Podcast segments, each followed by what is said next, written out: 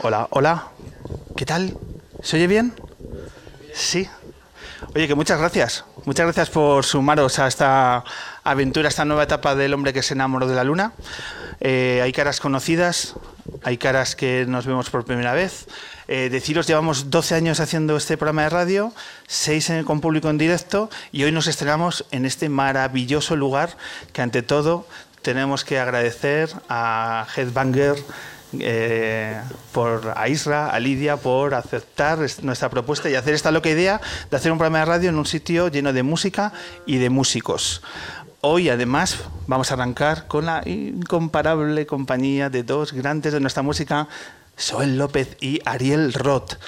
¿Qué vamos a hacer? A mí me han dicho, este sitio es que suena fenomenal, Pablo. casa de música, bueno, esto, la sonoridad es excepcional. Eh, yo creo que sí, pero como no hemos escuchado todavía cómo es un aplauso, todavía no hemos recibido aquí ningún aplauso. Así que vamos a ver cómo, es, eh, cómo suena aquí el primer aplauso, que es un aplauso lleno de prestigio, porque romper el hielo y es como todos nos vamos a acercar mucho más. A ver cómo suena un aplauso aquí, Headbanger.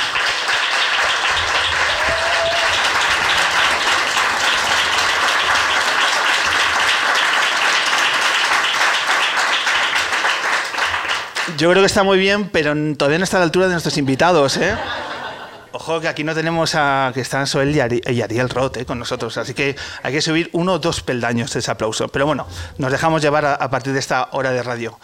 Eh, bienvenidos, bienvenidas. Él es Daniel Levana y es el que manda aquí.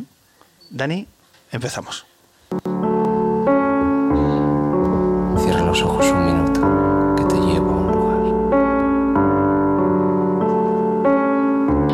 que se enamoró de la luna.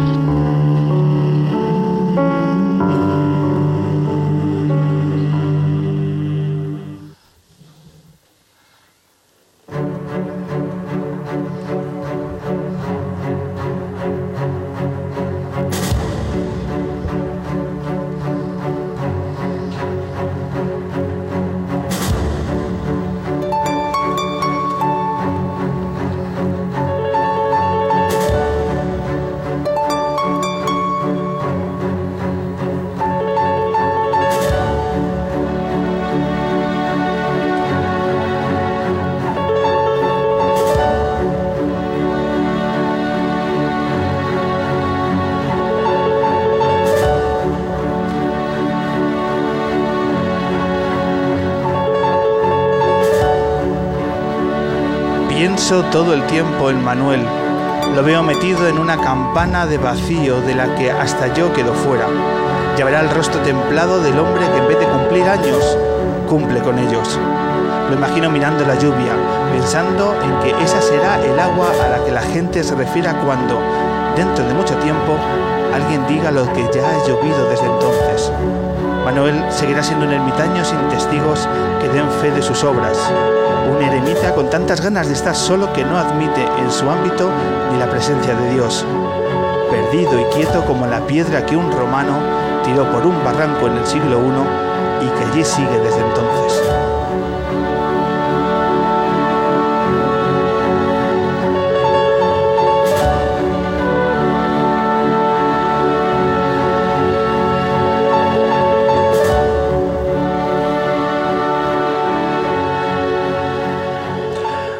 Bienvenidas, bienvenidos a la edición 331, temporada número 12, del hombre que se enamoró de la luna, una edición que es para nosotros muy, muy importante en nuestra trayectoria porque estrenamos casa estrenamos un, luego, un nuevo lugar donde aterrizar una hora de radio dedicada al mundo de la cultura, de la música, donde pondremos voz a aquellas personas que admiramos a través de su trabajo y de su talento. Y hoy es un momento muy especial porque nos rodea de nuevo mucha gente, muchos luneros, muchas luneras, en un lugar, en una tienda de guitarras un espacio lleno de música y de músicos.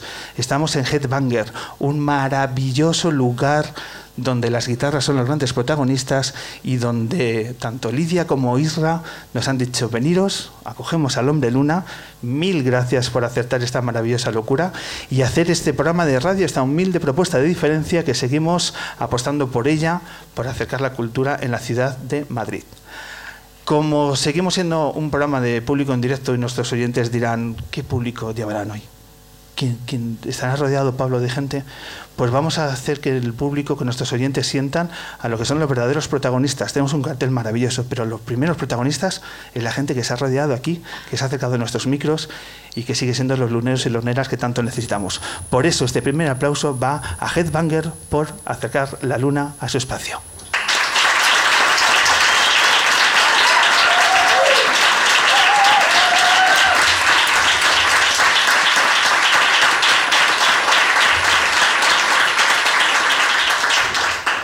Eh, el equipo lunero ya está perfectamente instalado. Eh, Daniel Ivana, nuestro técnico, es el que maneja los hilos y es el que manda aquí. Vicky Cantos, que ha estado produciendo durante horas y horas, haciendo que esto sea posible y es la gran responsable que estemos aquí. Gracias, Vicky. Está Rebeca Mayorga, nuestra fotógrafa en la luna, ya un mito de la fotografía madrileña. Tenemos a un nuevo diseñador gráfico como Manu, que también está por aquí. Pachela, que también ha venido a ayudarnos. Es decir, el equipo lunero está ya en su casa. Y en su casa, además, porque estamos muy, muy bien acompañados, porque hoy nos acompañan dos músicos eh, que son dos nombres mmm, cumbres en, dentro de nuestra escena musical, muchos años haciendo grandes canciones, acompañándonos con sus discos y hoy nos acompañan en El Hombre Luna. Fijaros si nos sentimos bien rodeados que la primera canción que va a sonar aquí en Headbanger, que va a sonar aquí de nuevo en La Luna, regresando al barrio de Malasaña, es ni más ni menos que del gran Soel López.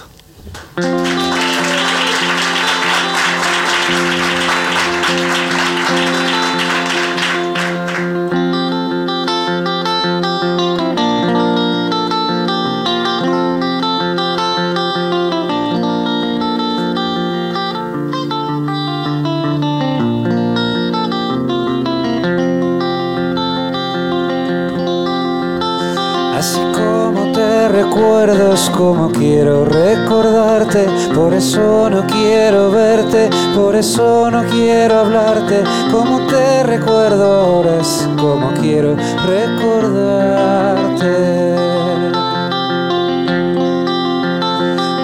Contado que te vieron allá por el viejo barrio, te arrastrabas por el suelo, más allá del campanario. Me han contado que te vieron allá por el viejo barrio.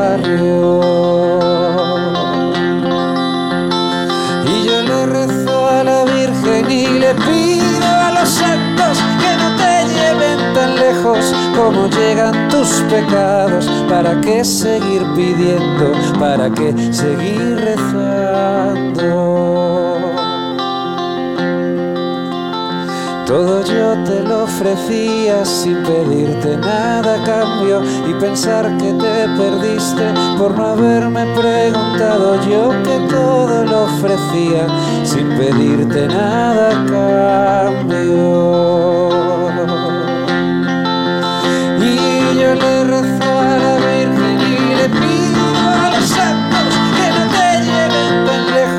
Como llegan tus pecados. ¿Para qué seguir pidiendo? ¿Para qué seguir rezando? Y si algún día regresas y a mi puerta vas llamando, que sepas que ya no vivo en el mismo vecindario. Y si algún día regresas y a mi puerta vas llamando, y a mi puerta vas llamando.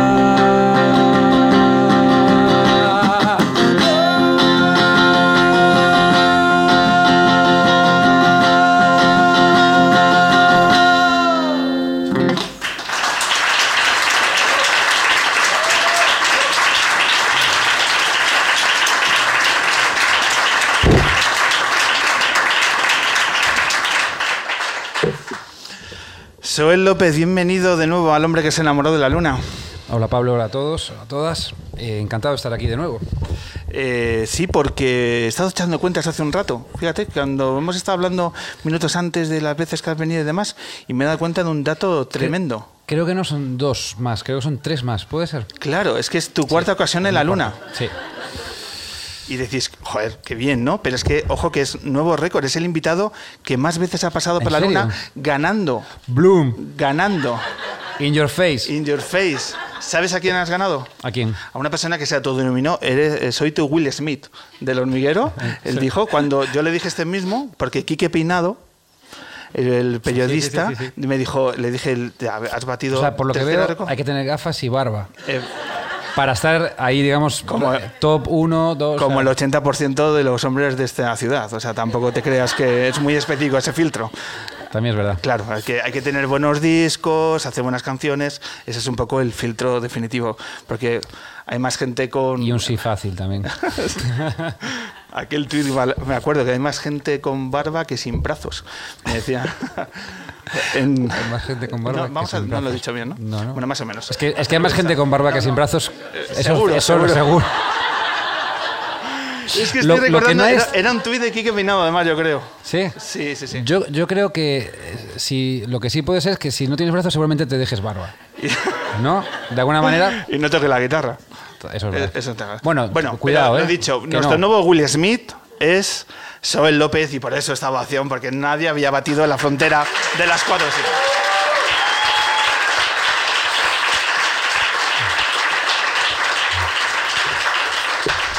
¿Quién te le iba a decir que ibas a ser el, ¿El nuevo Will Smith? invitado quién es? Eh, Quique Peinado, ¿no? y le dirás, eres de nuevo el Will Smith. Tú que- o Soel, que fue Will Smith. Y pero- hemos entrado en bucle, hemos entrado. Sí. Pues siempre hay motivos para invitar a Quique, pero yo creo que está muy liado. Es un Sí, hombre con una sí, agenda muy liado, no lo atropellada. llames. Eh, Soel, vamos a hacer en primer lugar, tenemos que describir dónde estamos para que nuestros oyentes sean capaces de, de ponerse en- a través de nuestras palabras en este lugar tan maravilloso y cómo lo podemos describir. ¿Qué es para ti Headbanger? ¿Qué es para ti esta tienda de guitarras desde donde estamos haciendo el programa? Pues yo creo que es eh, una tienda eh, que o sea, simboliza mucho el cambio que hubo también de mentalidad en España respecto a la, evolución de la propia música, de la imaginería alrededor, de la cultura, digamos, de instrumentos, de la propia, o sea, de lo que es la- el mundo de los músicos. Porque yo creo que una tienda como esta sería impensable hace 30 años ¿Por qué? porque no existía, mm, dudo que haya mercado incluso ahora, tendría que hablar Israel en ese caso, pero eh, me imagino que está difícil, pero, pero realmente esto, hace 20 años, 15, 20, 30 años era impensable porque no, no hubiera durado ni dos días. Y esto ya lleva unos años. Entonces, eh, aunque me imagino que costando mucho, o sea, debe ser difícil, pero mm, eso que dice algo muy bueno. Cinco de- años en concreto. Lleva Cinco años Cinco ya. años. Pues sí, yo de hecho eh, al principio no quería pasar por aquí. Se lo dije, porque la primera vez que entré me compré ya un bajo. Y por eso no quería entrar. Y de hecho fue casualidad, estaba aquí con Ángel Carmona, y me presenta, entro y digo, ¡pum! Ese bajo. Y ya me fui. Y ese bajo grabó los últimos dos discos eh, en- de estudio, sí, sí. Fue para ti, por tanto, una sorpresa encontrar un, un espacio así eh, aquí en, en Malasaña. Absolutamente. Es una, eh, porque es una tienda es- específica de guitarras eh, particulares, ¿no? Y diferentes. Y eso, imagínate, ¿no? Para, o sea, ya antes encontrabas una tienda con guitarras más o menos guays, ya era la hostia. Y, ahora con guitarras así especiales, raras, digamos, ¿no? ¿Qué son? ¿Qué son? ¿Por qué son guitarras especiales? ¿En tu mirada Bueno, profesional? ¿por qué es? porque son rarezas, digamos, no son, o sea, son guitarras mm, no solo de, o sea, también antiguas, hay mucha guitarra vin- vintage, ¿no? De, de- desde los años, no sé, a lo mejor cosas de, desde- ¿cuál es la- el año más antiguo que pueda tener alguna? La más antigua es de los años 20, ¿no? Entonces, imagínate, de ahí para arriba y hay, hay guitarras también eh, actuales, eh, las Duesenberg se llama, ¿no? Y, pero bueno, que mm, sobre todo es eso, hasta, hasta, la, hasta la propia eh, Duesenberg, que es una, una marca de ahora que no es tan popular, no la tiene en tantas tiendas. Yo creo que incluso, no sé si no es incluso la única en Madrid. Sí, ¿no? Y, mm, y bueno, pues eso lo hace especial. Y, y guitarras diferentes, extrañas, pues eh, con formas raras, con. No sé, que la verdad es que. mm, ya no, o sea, es, muy buena señal que nos hayamos ya acostumbrado a tener y a ver guitarras buenas, normales, como para ya querer la, cosa un poco eh, delicatez en especial. ¿no? Claro. Son guitarras de segunda mano, son guitarras, eh, o si no, de producción propia, que, que elaboran aquí mismo, También, ¿vale? sí, sí. Es decir, el valor artesanal que tienen también a la hora de, de tratar los, los instrumentos musicales y, y también un poco el aroma. Yo cuando la primera vez que vine, que fue hace tres semanas aproximadamente, yo digo, esto es una tienda, sí, pero también es un museo. Uno se siente como un museo, Sí, un es, pequeño que es, museo. es- es la típica tienda que, que puedes venir solo a, digamos, a curiosear, porque es es súper interesante ver cosas que, ya te digo, antes tenías que viajar para, para ver este tipo de guitarras, y sobre todo todas ellas juntas. Ojalá alguien tenía una, pero... Hay- ¿Se te ocurre algún otro espacio, eh, ya no solo en Madrid, en, eh, en No, algún otro? solo, solo no? tengo ojos para headbangers. Ay, esto de preparar las preguntas pues, te permite tener esta, esta espontaneidad. No, hombre, recuerdo. Yo me recuerdo a ver, o tener que viajar a Nueva York en un momento que fui a hacer además a grabar un videoclip eh, con Deluxe y aproveché ese viaje para comprarme una Telecaster del año 72. Y es algo que, claro, cuando fui allí, pues vas a Estados Unidos y flipas, ¿no? Ahí es la cuna un poco de, de todos los instrumentos que tanto nos gustan. Eh, entonces, bueno, pues allí sí, recuerdo flipar en colores, ¿no? Con, con todo, o sea, con el museo que te encuentras con guitarras rarísimas, con guitarras normales que entonces tampoco ni siquiera las, las veías aquí. Pero, por Y- ejemplo, en los años que vi- viviste en Buenos Aires, bueno, en ¿Había- Buenos Aires. espacios así? No, no, no, no encontré. O sea, hay cositas, hay algún- alguna tienda que tiene de repente un bajo, una cosa, una rareza, pero no hay una tienda especializada con tanta con tantas fricadas juntas. sirve también como punto de encuentro entre músicos. Sí, totalmente. Mira, el último día que estuve aquí tu- uh, tuve un encuentro bastante curioso. Uno con muy- un contraste brutal. Por un lado estaba José L. Santiago, de Los Enemigos, al que yo adoro y me sirve de, de referencia des- desde, mi- desde mis 15 años. Y luego estaba un chico que es de Operación Triunfo. Alfred, eso es. Y, y me hizo mucha gracia porque vino, se hizo una foto conmigo y me dijo, me llamó maestro a mí. y yo dije, no, no, el maestro es él. Y tú el millennial. Eso es. Y entonces el pez grande se comió al pez pequeño y, y, y el millennial salió perdiendo. Eso es. Yo cuando veo las fotos de Headbanger en, en redes, que en realidad todo, todos podéis adentraros en lo que nos estén escuchando desde la ciudad de Madrid, pues os invitamos a conocerla, pero lo que nos escuchan desde fuera de Madrid, pues a través de redes sociales pueden visitar el espacio y, hacer, y ubicar un poco. Y hay muchas imágenes donde pues eh, uno percibe que ese es el lugar de encuentro, ¿no? Y donde los músicos hablan de música en su propio espacio, en su propio terreno, ¿no? Que si estamos diciendo que este es un espacio especial, eso también le da un plus, ¿no? Para, Sí. para vosotros. Es que, claro, en este contexto, pues del tiempo no vas a hablar, ¿no? O sea, que decir, te encuentras aquí en Headbangers. y- Bueno, el día que me encontré a José le llovía mucho, me acuerdo. Y hablamos de eso, pero claro, te pones a decir, no, esta guitarra le tengo echada el ojo, tal, no sé qué. Y, mm, y sobre todo, pues eso, sirve para, para encontrarse, ya ves, con gente muy dispar, ¿no? O sea, del mundo de la música, pero muy diferente, porque al final todos tocamos la guitarra y todos compramos guitarras y todos venimos de vez en cuando aquí a, a echar un ojo, ¿no? Y, y bueno, me- es que me encontré más gente, no me acuerdo, pero siempre me encuentro con alguien así curioso. ¿Cuánt- ¿Cuántas guitarras tienes? ¿Coleccionas? Mira, no las, no las tendría, tendría que contarlas, sinceramente, no lo sé. Pero ponle entre bajos, guitarras eléctricas, acústica, española, alguna cosa más por ahí. A lo mejor tengo, no sé, entre 14, 15, por ahí, no sé, puede ser. ¿Conservas tu primera guitarra? No, conservo mi primer bajo, que en realidad fue mi primer instrumento de grupo, digamos. O sea, después de la española que tenía en casa, Sí. eh, con la que todos empezamos eh, en España. Realmente en España todos los músicos de pop, de rock, de lo que sea, siempre empezaron con una guitarra de nylon, ¿no? de una española, una guitarra clásica, eh, en casa. Y mi primer instrumento eléctrico fue un bajo, un bajo Squire del año 92, 3 por ahí, y aún lo conservo. No lo toco mucho, no es muy, no es muy bueno, pero sí, lo guardo como, con, con cariño. Con recuerdo sentimental, ¿no? Mi primera guitarra fue una guitarra eh, blanca, muy mala, de la marca de las armónicas, eh, eh, Honer. O sea, era una guitarra Honer, que en realidad es una marca asociada a las armónicas. Es decir, todo el mundo me decía, ah, tienes una Honer, como, la- como las armónicas. Como las armónicas. ¿no? Es como, no sé, como tener, a ver, ¿cómo te diría yo? Un... ¿cómo te diría? Una colonia Fairy, por ejemplo. Para que me entiendas. Sí, sí, sí. Como está asociado, pero no es lo mismo, ¿no? Pues eso. Es que, es que es poeta, además. Enseguida hila fino, hila fino eso él. Eh, porque además en tu primer grupo eh, eras el bajista. Sí, era el bajista. Y mm, porque en parte, de hecho, me compré el bajo no porque yo quisiera ser bajista, no, no, no yo quería ser guitarrista. Claro, es que nadie sueña con ser bajista. Bueno, te sorprendería, ¿eh? ¿Hay casos de esos? Es verdad que ni siquiera, por ejemplo, Paul McCartney era guitarrista realmente. Y acabó tocando el bajo porque porque Sí, también, porque no había, no había bajista, sí.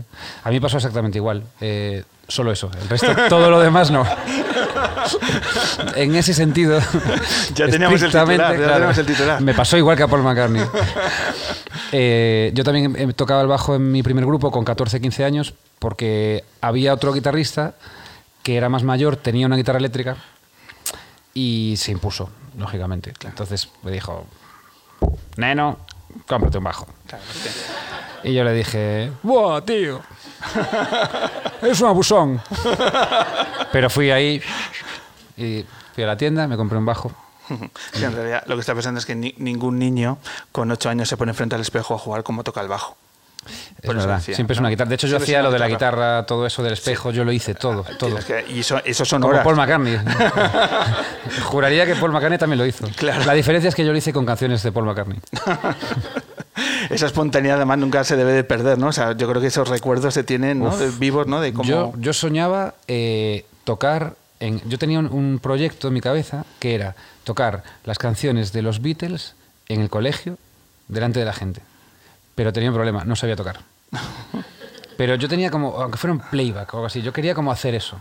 Y yo creo que eso fue pues, un punto de partida para luego, obviamente, hacer mi grupo. Yo, de hecho, llegué a hacer un grupo en casa con amigos que no sabían tocar nada, yo tampoco, pero quedamos para ensayar, y montamos ahí unas cajas, la guitarra de española que tenía mi madre en casa, y bueno, se ensayó. Allí se, que que se- quedamos, ensayamos, y, y bueno. Eso es cuando los padres iban de casa, pues tú montabas esto. No, cuando mis padres iban de casa, llegué a hacer conciertos en casa. Toma ya. Sí, sí. Que se escuchaban por la- desde la calle. ¿Hablamos de qué edad? Ahí ya 14, 15 años. 14, Sí, ahí, sí. Se, ahí ya se Con hacía- el grupo ya. Ahí ya se hacía ruido, por tanto. Sí. Ya... Ruido, o sea, lo típico, no tenías una batería entera, pero tenías un plato, una caja. Qué bueno. Al principio ensayamos, solo teníamos un plato, de hecho, y ensayamos con un plato y una caja de cartón. Esto era literal. Y teníamos un ampli pequeñito de marca Star Force, no sé si sigue existiendo. Y enchufábamos el, am- el- el bajo que me dejaban, un bajo horrible gris que me dejaban antes de que yo tuviese el mío, y la guitarra al mismo ampli. Y teníamos un Casio, que era el típico teclado de familiar, o sea, que era de mi hermano, que no, no, no porque fueras músico, sino porque tenías un teclado Un como un juguete, ¿sabes? ¿Casiotron era la marca? No, este era un. Casio, no era Casio Tony, Casio Tony dices tú, ¿no? El de...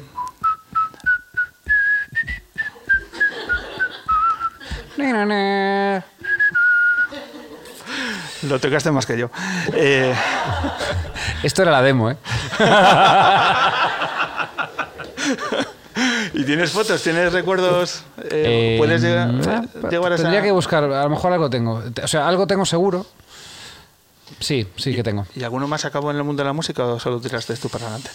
Uno de ellos, Alberto, que era guitarrista, que era más mayor, porque nosotros teníamos 14, 15, él tenía 18.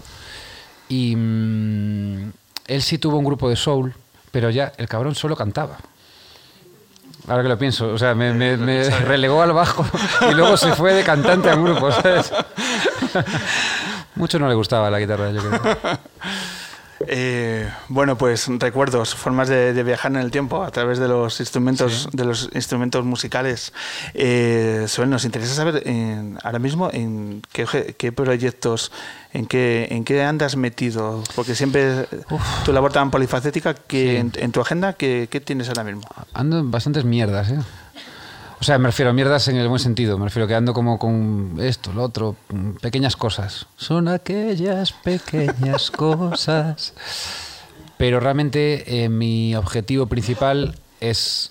em, estoy, tengo como unas 6, 7 canciones que estoy componiendo con un amigo, con David Quinzán.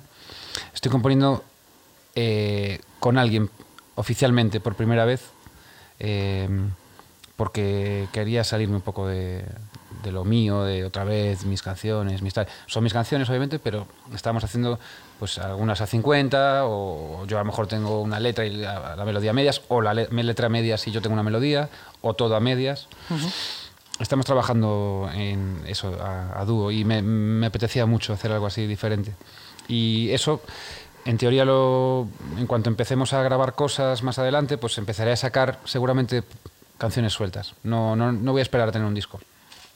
Y por otro lado, quiero hacer un disco con colaboraciones, en plan que recopile. Ah, qué bonito. Y bueno, llamaré a Ariel, si, si se deja. Y, y entre otros, y bueno, mi idea es hacer em, un poco retrospectiva, digamos, De- acompañado. ¿no? De toda tu carrera. Sí. No del primer grupo que te cuento. Por el bien de, digamos, del público y, y de mi, mi propia carrera, no voy a llegar tan lejos. Tan lejos no. ¿Y para cuándo más o menos oscilas que podrías tener? Sí, el 27 de diciembre de... No. no, no, no. Eh, a ver, aproximadamente. Eh, que- que- que estamos en abril de 2019, ¿no? Sí. El mundo va a cambiar en Vale. cuatro días. Abril, a de ahí- abril de 2020. abril del 2020. Sí. Bueno, ¿Qué día es hoy? hoy, hoy es 24, 24. Eh, 25. el 25 de abril de 2020. Nos vemos aquí. A las 8 y 18. Lo tenemos en agenda, luego 8 somos. y 32, perdón. Que esta, que esta gente la graba y luego en redes sociales te, te lo echan en cara. Oye, eso él, que tal. Y, Y yo les diré, les boom. boom. Aquí, la- o sea, lo voy a hacer, lo voy a hacer. Oye, Soel, está- estamos grabando, eh, el- habéis dicho el día 25, ¿verdad? Vale, que parezca esto directo. El día 25, eh, nada, nos quedan dos o tres días para una jornada electoral y, y demás. Es inevitable hablar de, de- de la cita, porque además eh, hemos- venimos de dos debates electorales donde había mucha gente esperando que saliera en algún momento la palabra cultura. En, en las, en las cuatro o cinco horas que, que los cuatro jinetes del apocalipsis nos han regalado. Y no hay que tener, y- hay que y- tener y- poca cultura para pensar que van a hablar de... ¿Cómo, ¿Cómo valoras tú, te sorprende, no te sorprende el hecho de que la cultura nuevamente en un debate electoral no haya tenido ningún peso específico? Primero, me, me perdí el debate, por suerte, puedo decir, no sé, porque me dijeron que fue bastante... Hubo- hay un minuto de silencio extraño, ¿no? El momento- Es que yo estaba grabando... un- eh, unos- estaba en un estudio, el, el primero, y en el segundo estaba grabando Ilustres Ignorantes en, Ah, en el teatro... Mejor Nuevo plan, Alcalá. mejor plan, evidente. Sí, sobre todo porque te pone un gin tonic en la mesa. Cosa que aquí todavía, cuarta vez que vengo, No- y nada, ni un chupito. eh, es, es- es de las pocas cosas que hemos ido a peor. ¿sabes? ¿no? Pero, y lo sano que con había, yo me acuerdo que había cerveza antes, sí, sí. había cerveza. Yo creo que alguna copa te has tomado también. Es probable. Es probable, es probable. Sí, sí, sí. sí. Pero tenemos, eh, tenemos capacidad de mejora. Claro. O sea, que lo podemos hacer y demás. Habrá una quinta. Me lo- por supuesto, en, en abril del año que viene, además. Eh, eh, fíjate, un día nos dijo David Trueba, este es un programa fenomenal, entre otras cosas, porque se puede hacer bebiendo cerveza. Y me lo dijo David, ¿y quién, quién soy yo para decirle a David Trueba que no lleva razón? ¿Vale? Así que si hay algún voluntario que se vaya por aquí cerca y pide unas cervezas, tiene entradas para el siguiente programa. O sea, que tampoco es que... Yo también quería decirle a Israel, eh, el dueño de Headbangers de la tienda donde estamos ahora, que una buena idea sería tener a lo mejor una neverita. Eso es. ¿No? No te- a lo mejor no te deja, no sé. o- Ah, Bourbon sí, ¿no? Me está retando. Bueno, pues pon un chupito. Venga. Pero, Pablo, ¿tú te tomarías un chupito conmigo? Hom- Hombre, eso. Cuando te he dicho yo que no toman un chupito de bourbon. La verdad es que nunca, tío. por eso, por eso. Eh, además, sí, si es que, si es que Fran, cuando puede estar la botella para acá. Lo que no- falta, no lo que falta, cho- falta ah, hay vaso de chupito y todo. Y no tiene polvo, seguro. No será vintage también, ¿no? Venga, vamos, vam- vamos a hacerlo si te Ah, parece. que no lo vas a traer ahora. Venga, ¿Me lo puedes pasar así como...? sí, sí, venga, un aplauso a Fran que va a traer la botella de bourbon. Vamos ahí.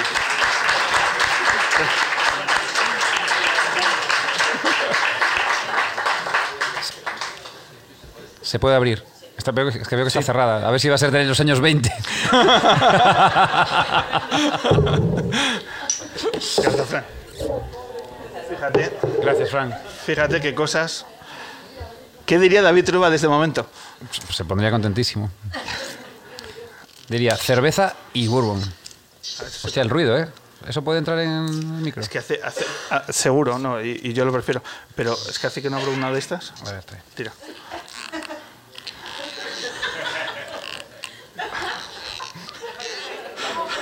Va, va a acabar. Me veía una de tricicle aquí. Medio, ¿eh? te pongo. Que luego te pones... Sí, y casi que me sobra la mitad. Venga. Lo que hay que hacer por un programa de radio. Y luego Ariel espero que lo mismo. Ariel va a tener el otro. ¿En serio? Dice Ariel que conoce la botella desde que viene y que está desde que abrieron. O sea que es añejo, añejo. Aquí todo es vintage. Joder, ¿estamos abriendo la botella que lleva ahí desde que abriste? ¿En serio? Ah, vale. Bueno, va por ti, Israel. Ariel, luego te toca. Eso es. Por vosotros.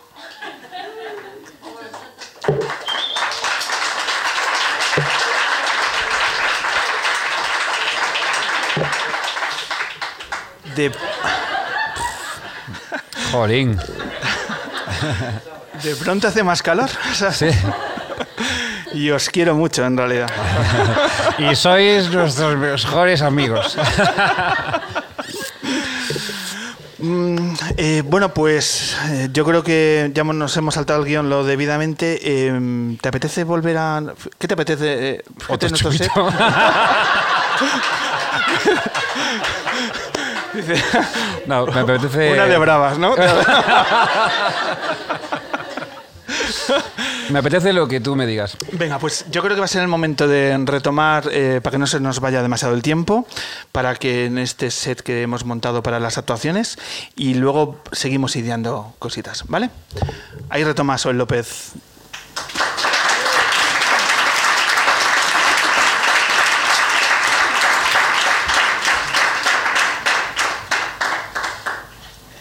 ¿Qué te apetece de tocar, Soel?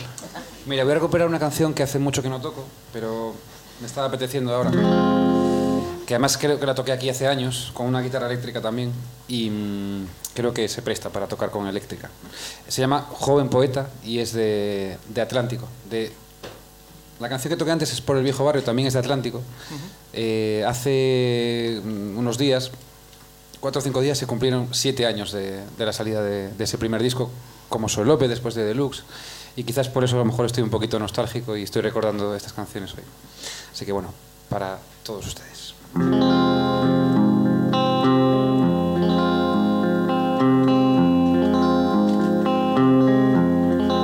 Joven poeta que no puede dormir, descansa la cabeza en sus palabras, derrama la tristeza en cada verso.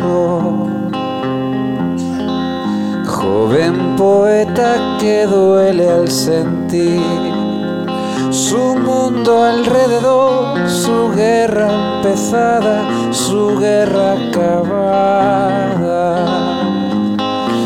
Bésame en la noche más oscura y acaríciame con tus versos tristes y haz sangrar para mí tu pluma hasta que todo haya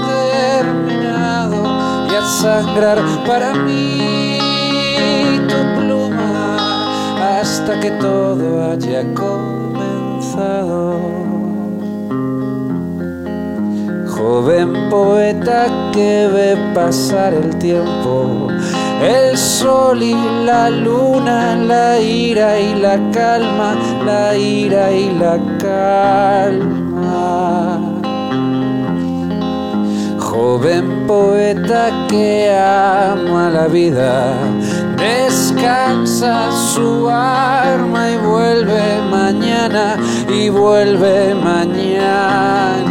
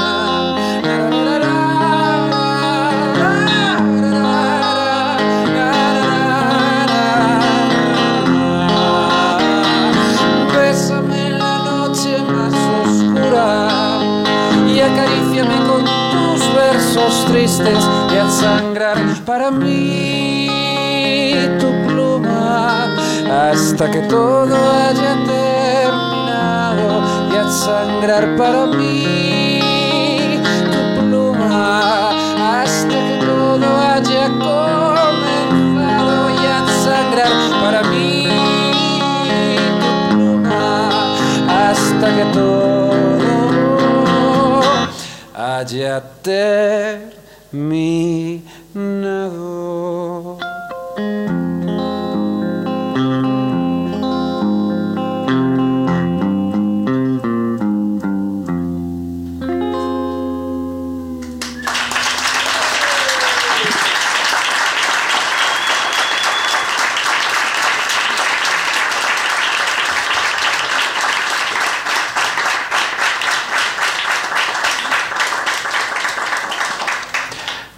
Maravilla, Soel. En este momento del programa vamos a hacer una pregunta a nuestro público. ¿Te parece, Soel?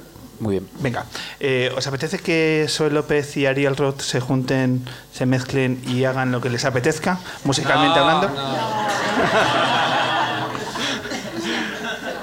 ¿Cómo sois? ¿Cómo sois? ¿Qué mentes? ¿Qué mentes? ¿Recibimos a Ariel Roth y a ver qué ocurre? Pues venga, Ariel, bienvenido.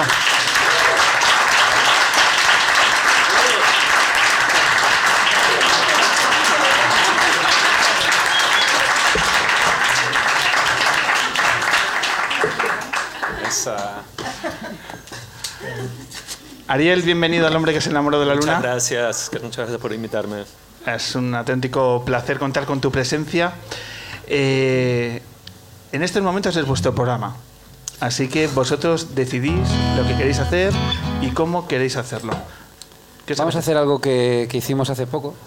Y bueno, pero con un chupito encima. No, no tantos como, el, como aquel día, ¿no? No, claro, en, en vez de cuatro o cinco copas. Eh, es eh, otra canción de Atlántico, se llama Tierra, pero bueno, con unos arreglos muy especiales aquí de- del amigo Ariel. Así que vamos a por ella.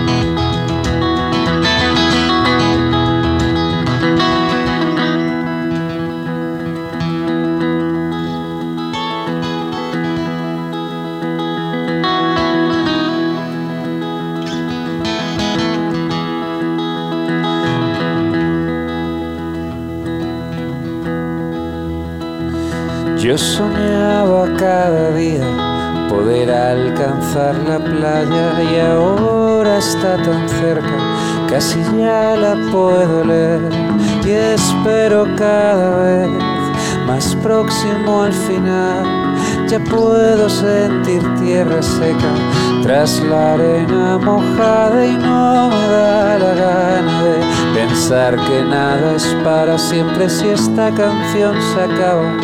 Que acabe el mundo para todos, todos somos nada. Si las palabras dime que nos queda. Y vuelven algunas rimas. A mi mente cansada, partes de guiones que creía olvidadas, melodías que una vez pensé que iba a perder se tornan ahora bellas y valientes sinfonías. Y hace tiempo que yo ya me fui, yo siempre me estoy yendo, pero siempre estoy contigo. Aunque a veces pienses que no hay nada cuando me quedo mirando, como si estuviera ausente, porque estoy viajando. No pienses que voy a perderme.